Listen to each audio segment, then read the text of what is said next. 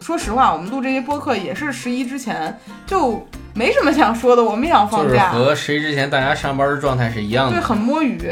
这剧挺上瘾的，是我我发现我的那一代还是很喜欢看这种，就是一边出汗特别紧张，一边我觉得特别爽的这种剧。我觉得所有大逃杀类的游戏都在告诉我们一件事儿，就是不要和自己的朋友去玩游戏。也要告诉我们一件事儿，不要对现场的人产生感情。是，但是人其实很难在经历一些，嗯，恶劣事件的时候不对别人产生感情。很可惜的一点是在这种情况下，人必然会成为朋友，人必然会自相残杀，这个是无法避免的事情。好像我这个人是不是一点儿长处都没有，在这种求生游戏当中？但后来我想，正常生活中求生游戏可能也用不到这些。我们的长处就是我们不会使自己落到这种境地，一定要参加这种游戏。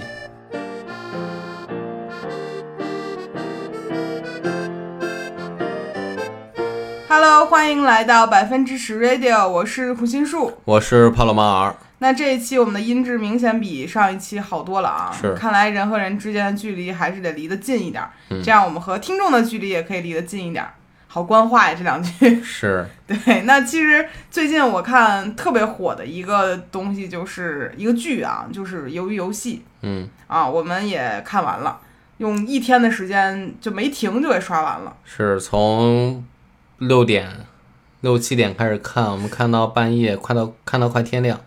对，然后我就觉得这剧挺上瘾的。是我我发现我的那一代还是很喜欢看这种，就是一边出汗特别紧张，一边我觉得特别爽的这种剧。嗯，对，其实应该大家都看过了吧，所以给大家简单介绍一下剧情也没什么问题。这个剧讲的呢，就是四百五十六个人为了获得一个巨额奖金，进行了类似于大逃杀这样的一个比拼，嗯决出的第一名可以拿走这个巨额的奖金，大概嗯是这样的一个、一个事儿。然后这种剧情设定其实过去挺挺常见的。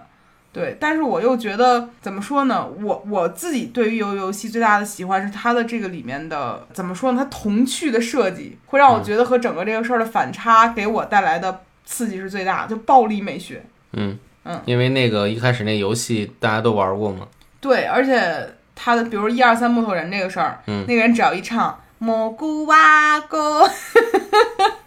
对我一听这个我就啊爽，而且我现在每天一刷抖音就听到有人在拿这当背景音乐，我已经有点儿有点儿 PTSD 了，你知道吧？嗯嗯你喜欢游戏游戏什么呢？我喜欢什么？我其实最喜欢的是江晓和智英那对 CP。啊，两个女孩儿，对，你觉得喜欢她们的哪一部分？嗯就首先两个女孩长得都很好看，对对对，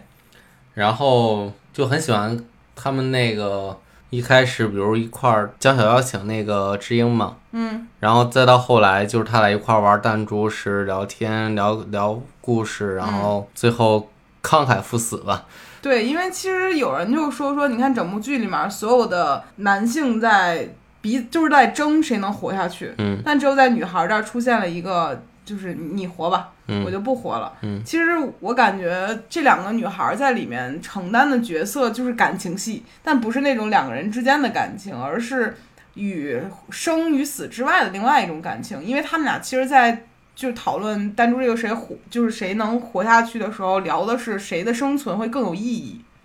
你记嗯得吗？嗯对，因为当时江晓说他是就是脱北来的嘛，嗯，然后他的弟弟需要他照顾，然后希望买一栋大房子把呃把妈妈和弟弟都接进去。其实是他是有一个自己的嗯活下去的意义在的，嗯嗯。但是那个女孩儿，智英其实在里面的就是没有她说我没有什么意义，嗯对，因为我之前把自己的父亲杀了，然后我被放出来了，我也不知道我接下来要干嘛，我就来了。他其实是没有一个对于未来的规划的，所以当他们讨论完生命的意义之后，他决定把这个东西让给了另外一个人。是嗯，当然，我其实觉得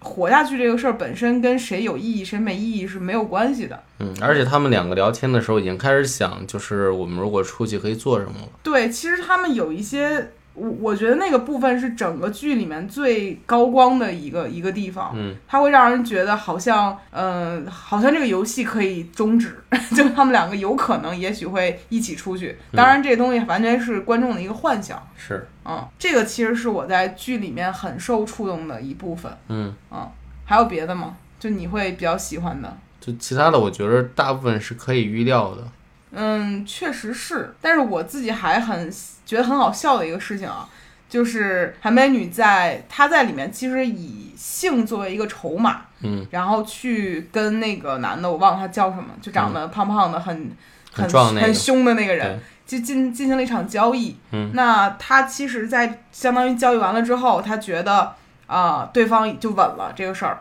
然后对方其实也在厕所里和他发生性关系的时候承诺了他一些东西，比如嗯告诉他自己的真名儿，然后说我一定会带着你什么的。但是马上出来的第二天就反悔了。嗯啊，然后我觉得就千万不要信男人在床上说的话，你知道吧？ 有那些承诺就不要相信。然后最近咱俩正好还看了那个《弥留之国的爱丽丝》，嗯其实它里面同样有一个类似于是以性为交易的一个，也不能叫交易吧，嗯、的一个画面，嗯其实也带有讨好性质的，类似于就是我们发生了关系，我们要一起走下去这样的一个事儿。然后我就会觉得挺有意思的，似乎好像人在面临这种绝境的时候，会以性作为一种捆绑 CP 的方式，就我们是一条船上的人了。嗯嗯，这个东西真的会那么，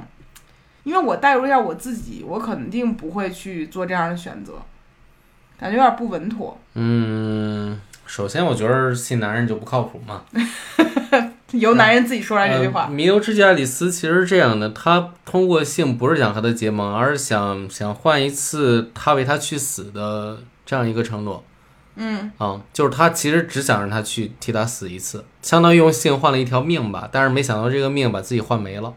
是，就其实我还是觉得挺挺有意思的，因为在这种大逃杀的剧里面，它都会设置一个性的环节，嗯然后都跟主角是无关的，嗯然后是两个就另外一个支线人物之间的这样发生的故事，嗯来证明性这个东西在死亡面前毫无意义。嗯对，都是这样的。所以当时我看韩美女的那一段儿的时候，我就觉得挺好玩儿的，就一切都如就是你所预料的那样去去想象的发展的。但是事实上你也知道，她也当时这是她唯一的选择。而且后来发现韩美女真的比那几个男人都要勇敢。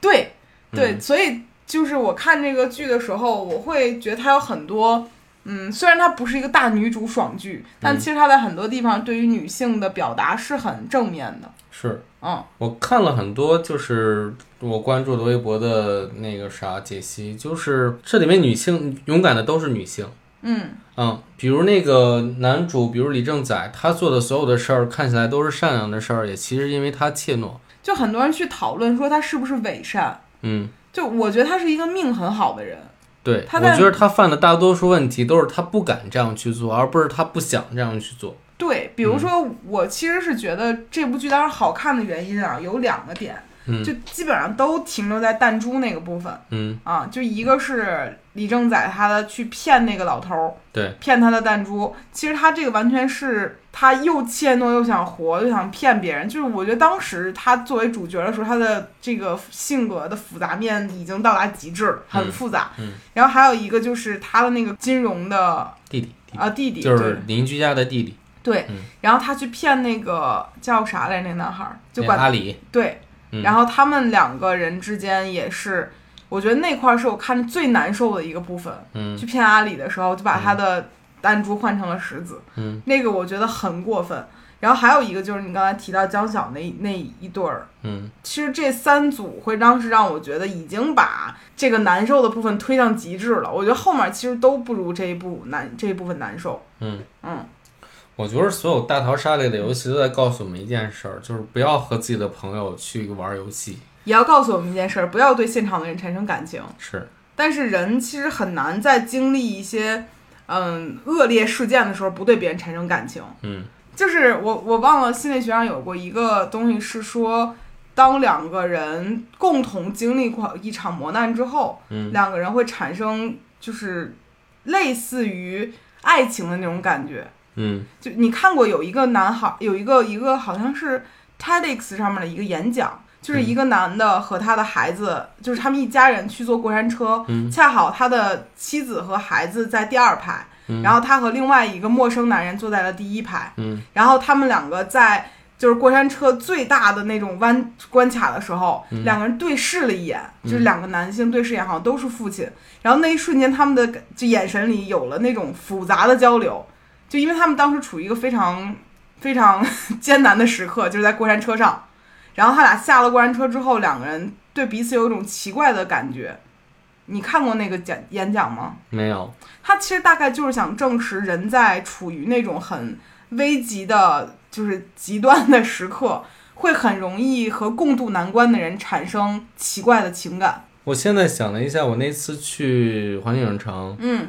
然后你你记得那件事儿没有？就是我本来和同行的那几个人不嗯认识，然后我们不聊天，对。然后你们下了过山车之后，就会很自然的成为朋友。就就开始聊天了。对，对，是哦哈，对。其实他就是我，我我想不起来那个心理学家叫什么，大家如果知道可以在评论里说一下啊。嗯，大概说的就是两个人共度难关之后会产生非常强烈的感情，因为激素嘛，因为激素的水平可能到达一个很高的，也许是嗯，也许是，但是就是或者你可以从更通俗的角度来讲，就是两个人经历了同样一件。值得去分享的事情之后，两个人就变成了很有分享欲的两个人，可以去嗯反复谈论这个事情。嗯啊，所以其实当时我看那个就是看那个游游戏的时候，就会觉得很可惜的一点是在这种情况下，人必然会成为朋友，人必然会自相残杀，这个是无法避免的事情。嗯嗯，其实那个《弥留之国的爱丽丝》里面也一样。那其实他那个男孩儿，他本身就跟他的朋友是朋友，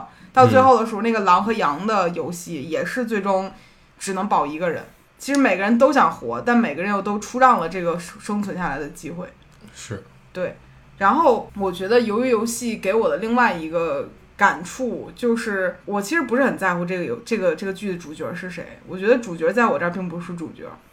嗯嗯，我觉得它其实在我的概念里像一个群像的这样的一个剧。嗯嗯是，对，其实我觉得可，比如江晓是我在里面最喜欢的一个、一嗯个人物的展现的，给我的感觉。他虽然没有活到最后，但我很喜欢他。嗯，她长得好漂亮， 而且我觉得那个很壮的人，真的在现实中可以找到非常多的原型。对嗯，对，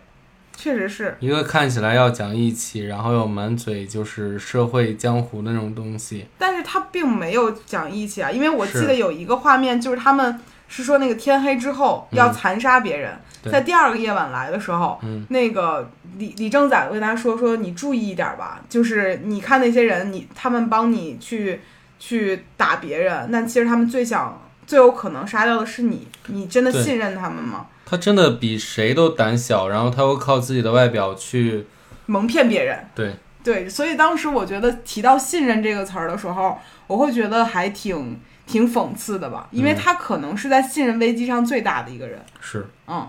然后我看完《游游戏》之后，我发现基本上近一周多的时间，他都挂在热搜上，嗯，所有人都在去讨论他。有一些人可能去讨论的是这个剧情的设计里面，比如说有一些彩蛋，嗯啊，比如暗示那个老爷爷是不是从开始就是个 BOSS，还有什么墙面上有一些游戏的设计等等，嗯，还有一些人就是调侃那个糖。上面可以有什么印《清明上河图》的图案，看能不能把它舔出来。然后之类的星巴克对对对对对，现在回想星巴克都算简单的了哈。是，啊，还有什么就是人性的一些展开都有。对，但是我其实比较好奇的就是，你觉得这部剧暴力吗？暴力，相当暴力，对吧？对对，但是它居然可以拿在热搜上讨论一周多的时间。对啊呀、但是最近小马宝莉居然 会因为涉及到暴力的问题而下架了，嗯就我会觉得这个事儿还让我挺震撼的。嗯对我觉得可能成年人是需要一些关于这种人性和血腥暴力的一些刺激的。是，其实我还是觉得，如果能够把一些影视作品分级是就分年龄去播放给相应年龄的人，是很好的一件事儿。是，因为我身边的朋友基本上都看了《鱿鱼游戏》，但好像没有人去特地强调这个东西多么的暴力，而是去强调这个东西很残忍。你发现没有？嗯就前段时间灵媒嗯啊，其实我看那个灵媒的解说，就我感觉灵媒不太像是一个恐怖片，从它的概念里面，它是恐怖的，但它更多的想要去反映的是宗教这个事情。嗯，嗯，你看那个剧了吗？我你没有看那看那个电影了吗？没看。看，你看解说了吗？也没也看。没看，就是我想看来着，但是我看到首页几位朋友都说不好看，就 我它就想着最近拖一拖吧。它不太像我，它当然是一个恐怖片儿嗯，但它其实想去反映的是说，宗教信仰对于人的一种一种也不能叫影影响吧，但是它其实讨论的是宗教的事情嗯啊。然后它它的底色可能就强行把它定义成一个恐怖片儿，所以人是带着恐怖片儿的期待去看它的。嗯而如果你带着这个宗教片儿去看，它可能感受就不一样。嗯啊，那比如看游游戏的时候，我身边人很少有人会说哇那个场面特血腥，没有，嗯大家都觉得人性的那个部分更更刺激吧。是嗯，那你我想知道你看那个剧的过程中，你会带入自己吗？会啊。你记着，就比如说他们拔河的时候，啊那块儿我已经掉下去了， 就是我一看那配置，我就知道他们应该怎么去做这件事儿，所以才能活下去。那你因为咱们作为看那个剧的人，嗯第一开始看的就是跟着他们一起进到一二三木头人儿这个部分，就是我假假想了一下，如果是我嗯在刚进这个游戏的时候，发现身边人会被打死，嗯，我直接就会往后跑，对然后被打死。对嗯，就我在第一关的时候一定就过不去，嗯啊，因为不知道大家知不知道有一个，就是有现在有那种模拟游戏了，嗯可以、有可以去尝试着玩儿这个游游戏的线上版。当然，它是就是就是一些小开发者开发的，对它其实是一个很粗糙的游戏。但是我玩儿的时候，听到有那个枪响的声音的时候，我用手机玩儿我都哆嗦。嗯当我玩儿游戏的时候，我都已经害怕了，嗯就更不要提我真的在场上跑，我一定会吓死。嗯所以我当时在每一个游戏的时候都在想，我有没有可能过关？你觉得当时一一二三木头人你能过？我觉得我可以，为啥就起码我不会往后跑，我可以确定是这一点。这么确定？对，我当时看的时候，你知道吗？就是它哪怕只是一个电电视剧，就平面的一个画面和声音传出来，嗯，我都被一声一声枪响吓到，就就这样，嗯， 这样哆嗦。嗯，你没有？我觉得真那个环境，我肯定说不准。我我带入的就是肯定会我自己。你也知道，我是一个看外表看起来很凶悍， 但内心并不是那样的一个人。我可能就和那大哥一样。对啊，然后第二第二个关第二关游戏是那个就是糖，嗯然后我看到那个我更紧张了，因为你知道我是一个手哆嗦的人，嗯就就是我平时就是比如说我。呃，用力用的比较大的时候，再拿东西我手就会哆嗦，或者嗯保持长时间一个姿势我也会哆嗦。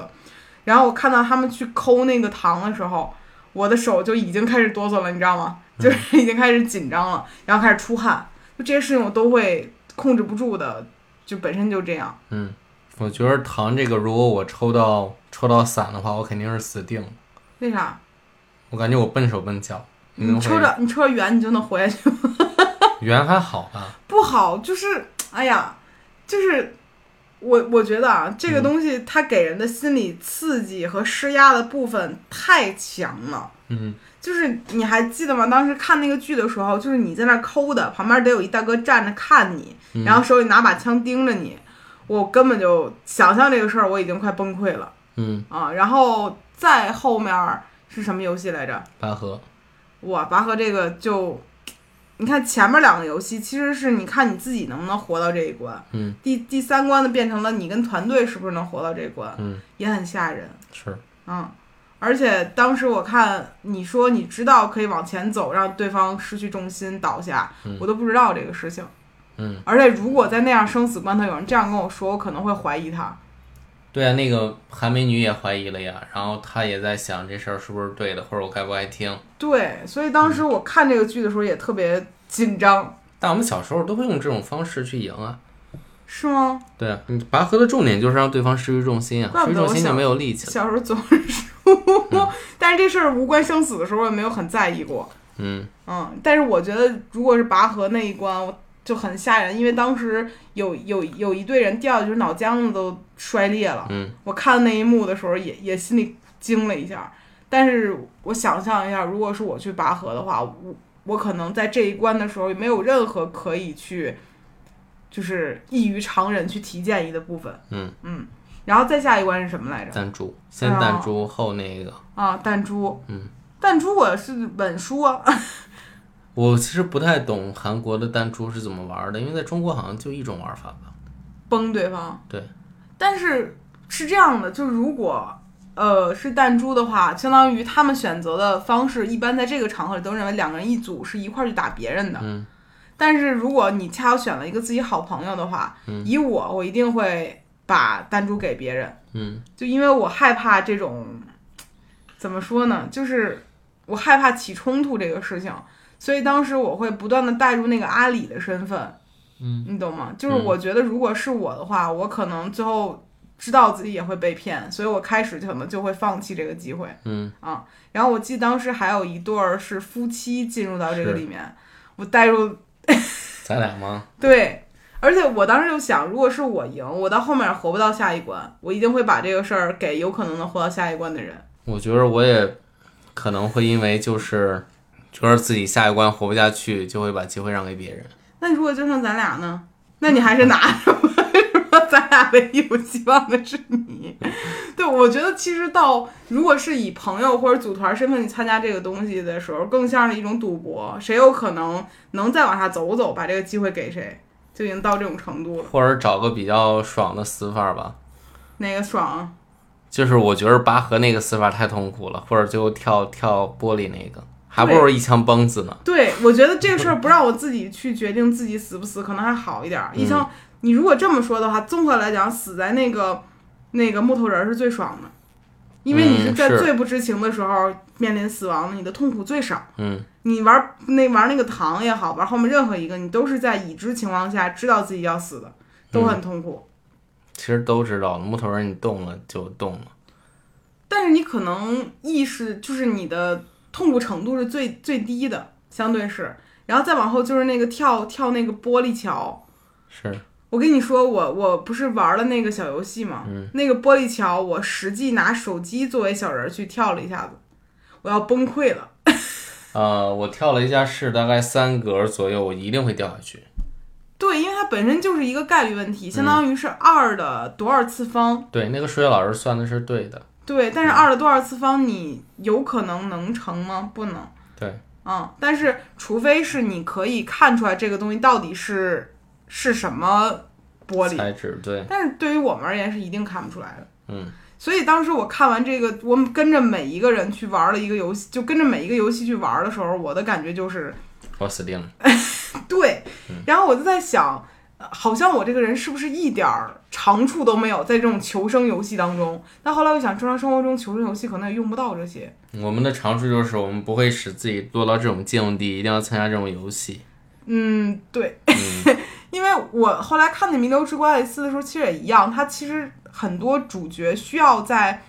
这种特殊危急的时刻去分析一些东西出来。嗯，还有一个脑筋急转弯一样的东西，类似于你记得吗？就比如他们说那个灯到底三个开关哪个是能开这个灯的？嗯，有一集讲的是这个，然后你需要通过在水逐渐往上上涨的时候，就相当于它相当于是一个计时器嘛，在水碰到那个导电导体之前。你需要判断出来到底灯是由哪个开关来决定的。如果你判断晚了，那水没过那个导体之后，所有人都会被在水里被电死。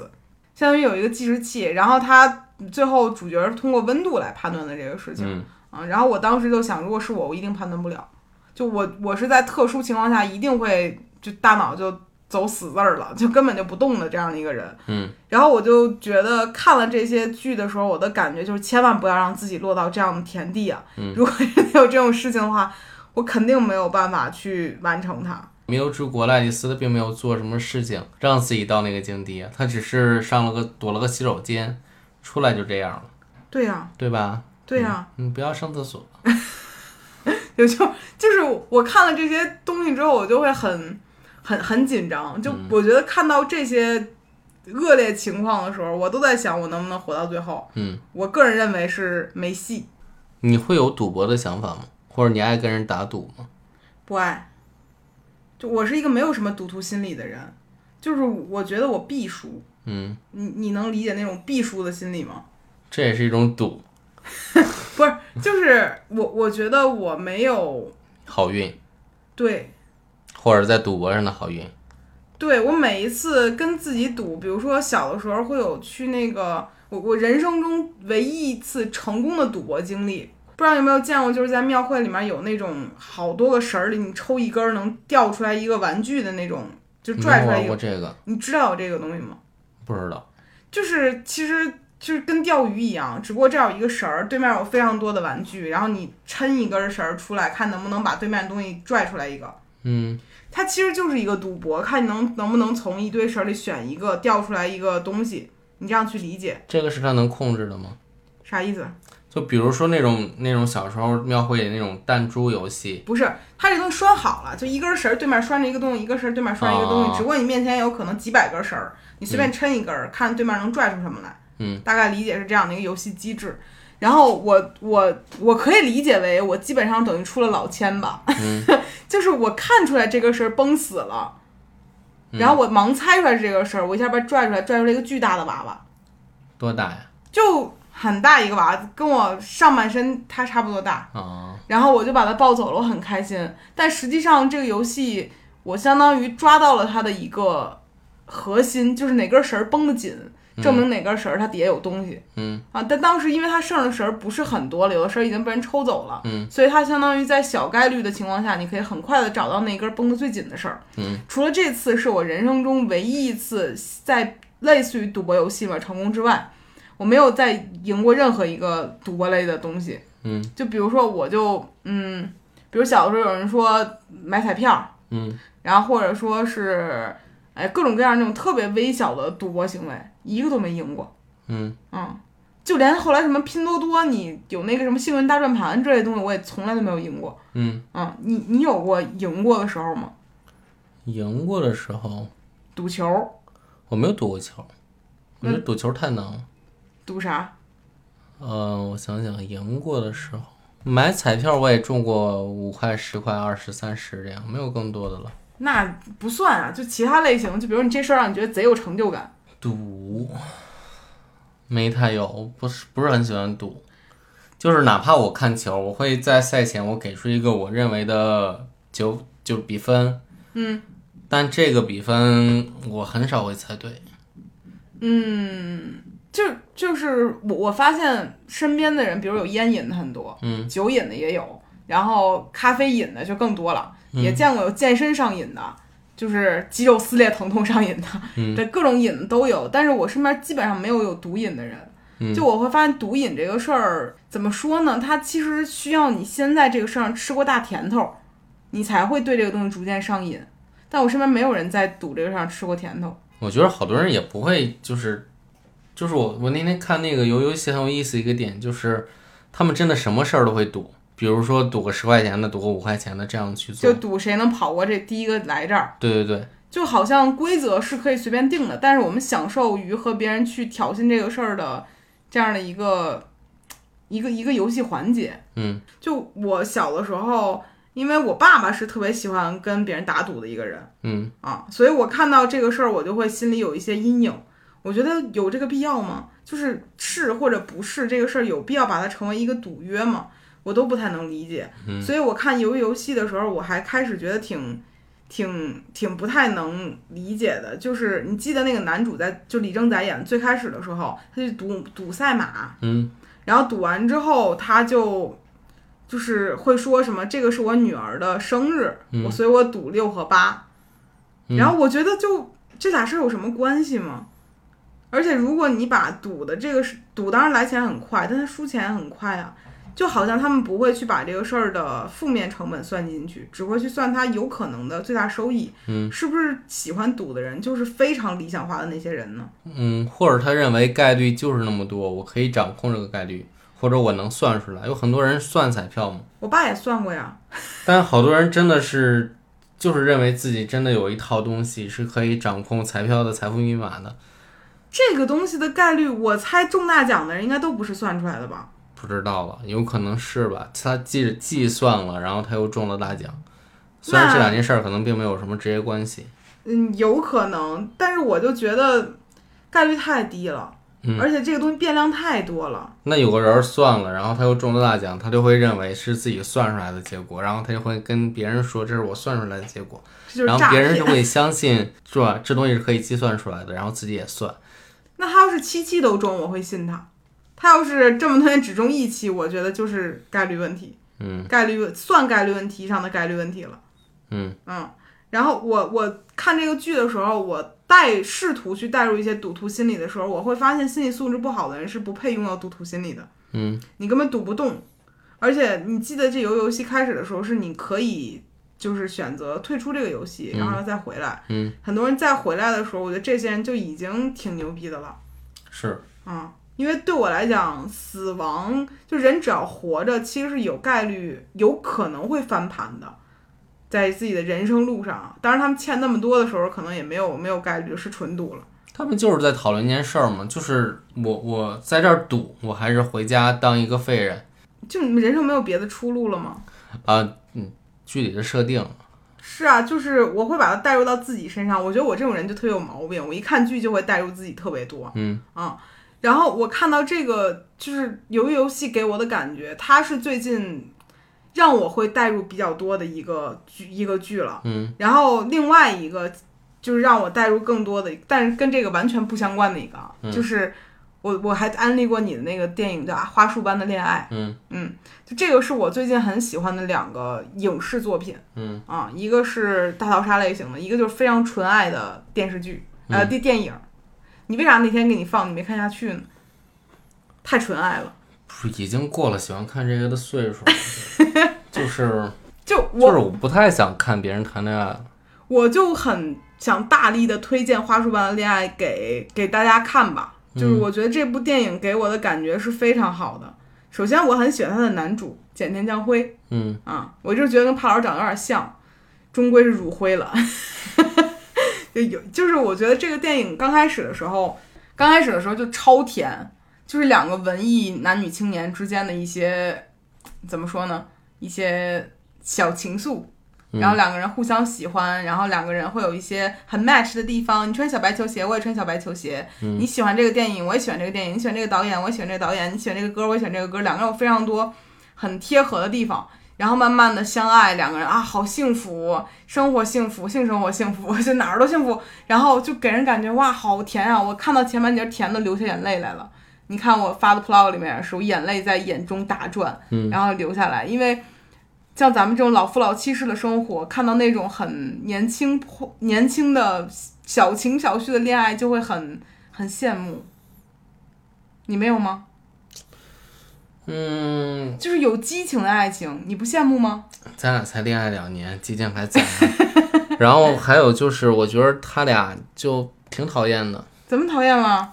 就是别人告诉他你戴耳机不能那么戴，然后他就一定要再找到别人，俩人都要去说你耳机不能那么戴，你这那不么戴着。重要，这就是渲染这两个人 match 的一个小剧情，你懂吗？嗯，然后就是我看整个剧的前半截都是好甜好甜好甜，然后嘤嘤嘤嘤嘤嘤的这种感觉，然后但后期的时候，其实两个人就不甜了，嗯嗯，迫于生活的重担，开始面对现实了，嗯就是甜不能拯救整个人了。就不能拯救整个家庭了，然后两段儿两两个文艺青年之间的这个走向就逐渐变成了为了生存，然后甜的东西全都不在了，然后两个人就会去为了活下去做一些一一个人认为我有一个场景，我觉得挺有意思的，就是那个男主演说，呃呃，男主角在里面就会说说，我觉得咱俩现在已经这样了，结婚吧。就他们认为结婚是当爱情失去激情之后的下一步。嗯然后那个在床上睡觉的时候啊，就是即将入睡之前，这个男演员说的这句话。嗯然后那个女主角在里面就说说，我想不通为什么我要和一个三个月没有性生活的人结婚。嗯然后他什么时候是变成这样的？这是他的潜台词内心。嗯，然后那个男主角潜台词内心就是，呃，我们已经毕业这么久了，他还没有去考虑过生活，就真正意义上的生活，他是什么时候变成这样的？嗯就两个人其实的就就是以从爱情到婚姻这个过程的一些思考是完全不一样角度的。嗯，然后那个男孩后面又说了很长，在在他们即将讨论分手的时候，嗯，又说了很长的一段话，类似于是我觉得我们要不然就结婚吧。很多人的婚姻都是这样的，他们是爱情失去了激情之后，就选择去过日子，然后说了很长的一段话去圆这个事儿。然后那个女主角说：“算了，我我觉得就大概意思是我不想要这样的生活，我们难道将就着活着吗？这样等等。”嗯。然后他之前在甜甜恋爱的时候说了一句话，那个男孩说：“我的生活目标就是和你这样重复的生活下去，重复现在的状态。因为我很喜欢的生活状态就是重复嘛。他其实提到那句话的时候是很戳我的，但是你会发现，随着年龄的增长和面对事情的多样性以及生活的重担，就会让你发生变化。是，然后这个电影到最后的时候，就是两个人多年后再相遇的时候，两个人分开走了，各自有自己新伴侣的时候，他们只是背对背招了一下手，你能理解吗？就都没有看对方，就是扬了一下手，招手，然后两个人就最后留的背影就是两个人背影招手的样子。所以我是看完这个电影之后很受触动的一点就是，你看文艺男男女青年 谈完恋爱的最后都会被生活所改变。嗯所以这两个影视作品都算是我最近挺挺有个人感触的东西。嗯，你没有吗？游游戏还好吧，因为那个恋爱我没有看完嘛。对，嗯，其实是有的。他们后来谈的恋爱和他们一开始恋爱是不一样的吗？后面谈恋爱根本就没有展开讲，就是分手了，然后多年后了。嗯，就他们中间谈的恋爱，我觉得其实这两个人啊，在这个电影里面，你能很明显看出两个人都是那种，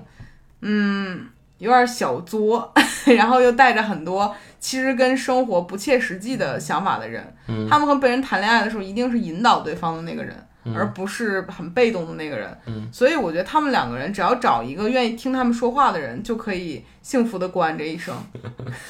你你能明白？你笑啥？ 你代入了。原来我是爱听你说话的人。其实它就是这样的一个一个剧情。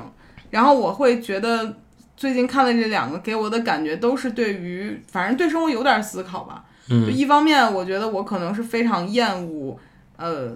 就是赌博或者说去挑战一个不一定能成功的事情嗯的人，我不适合做这样的事情。然嗯后另外一方面就是我可能向往的重复这个事情，可能它不是一个真正意义上的重复。嗯，嗯当你自己变了，然后重复就会变成一种痛苦。对，嗯所以它其实是在一个不在一个变量中寻求一个尽量不变的量，嗯大概这样的一个东西。但是这两两个东西没法完全没办法同时去比较，只是我从这两个当中获取的一些思考。嗯嗯，我想起来我为什么没有看完这个电影了。为啥？就当天我先去看了一下北影的，就是我连看了三场蓝白红三部曲嘛。嗯嗯，就是看惯了成年人的恋爱，再去看那种小孩子的小情小爱，就觉着特别没劲。嫌我们幼稚了是不是？嗯嗯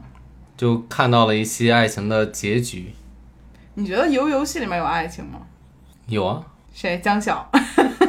江晓和智英。嗯，不只是爱情吧，就游戏里面其实感情挺多的。我其实最最不最好奇的这个剧很多点啊，我跟你说一下，嗯，就是那个兄弟的感情，我觉得他没有感情，他只是碰巧遇上了，你懂吗？就比如说你儿时有一个玩伴，你长大啊，之后不是他，是那个警察弟弟和他的哥哥。哦，呃，那我 有点没明白。是，我还有一件事儿，嗯，就是江小把很多事儿托付给男主，一年之后他一才年想，之后男主都没干这些事儿。这个我觉得在男主身上这些事儿都不意外，他就是一个很窝囊、很糟糕的人，他有一些莫名其妙的英雄情节，他得在自己想起来的时候成为一个英雄，然后在自己想不起来的时候就算了。嗯，嗯，所以我我是觉得男主的塑造是一个。挺成功的。就是很废的一个人啊。嗯我觉得没有人，就生活中这样的人非常多。嗯嗯，我觉得如果是我们，可能进去也是这样的人。我们就是那种又善良又不敢做什么决定，最后如果不幸活下来，可能还想再干点什么，有点奇怪的正义感。我觉得都是这样的人。嗯，嗯，干的最勇敢的事儿都是再参加一次，是吗？我我觉得游游戏的不能叫败笔吧，但是它让我觉得最后有一点点。就是不舒服的感觉，就是最后他竟然有第二季了，嗯、然后第二季竟然还要杀回去了，还不管自己的女儿了。我觉得这个事儿就可能有点奇怪，因为人本性其实还是自私的。我觉得他女儿本来过得挺好的，嗯，这倒也是。如果他意识到自己是去添乱的话，可能也也也就算了。是，那反正本期我们展开聊的一些东西，都是基于最近热搜上频繁出现的鱿鱼游戏。是，啊，我我个人的感觉是说，嗯，如果大家生活中有很多时刻会迸发出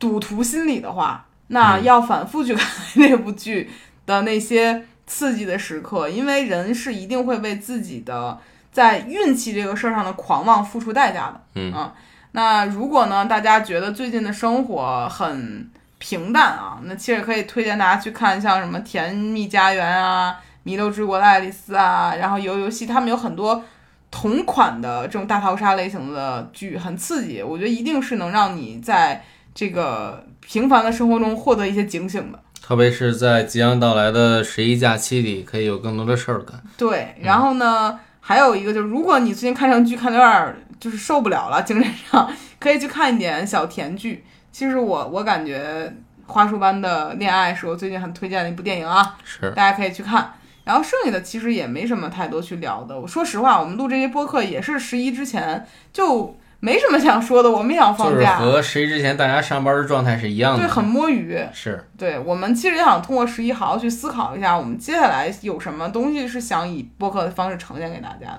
嗯那本期的播客就到这里啦，我们下一期再见，拜拜。拜拜。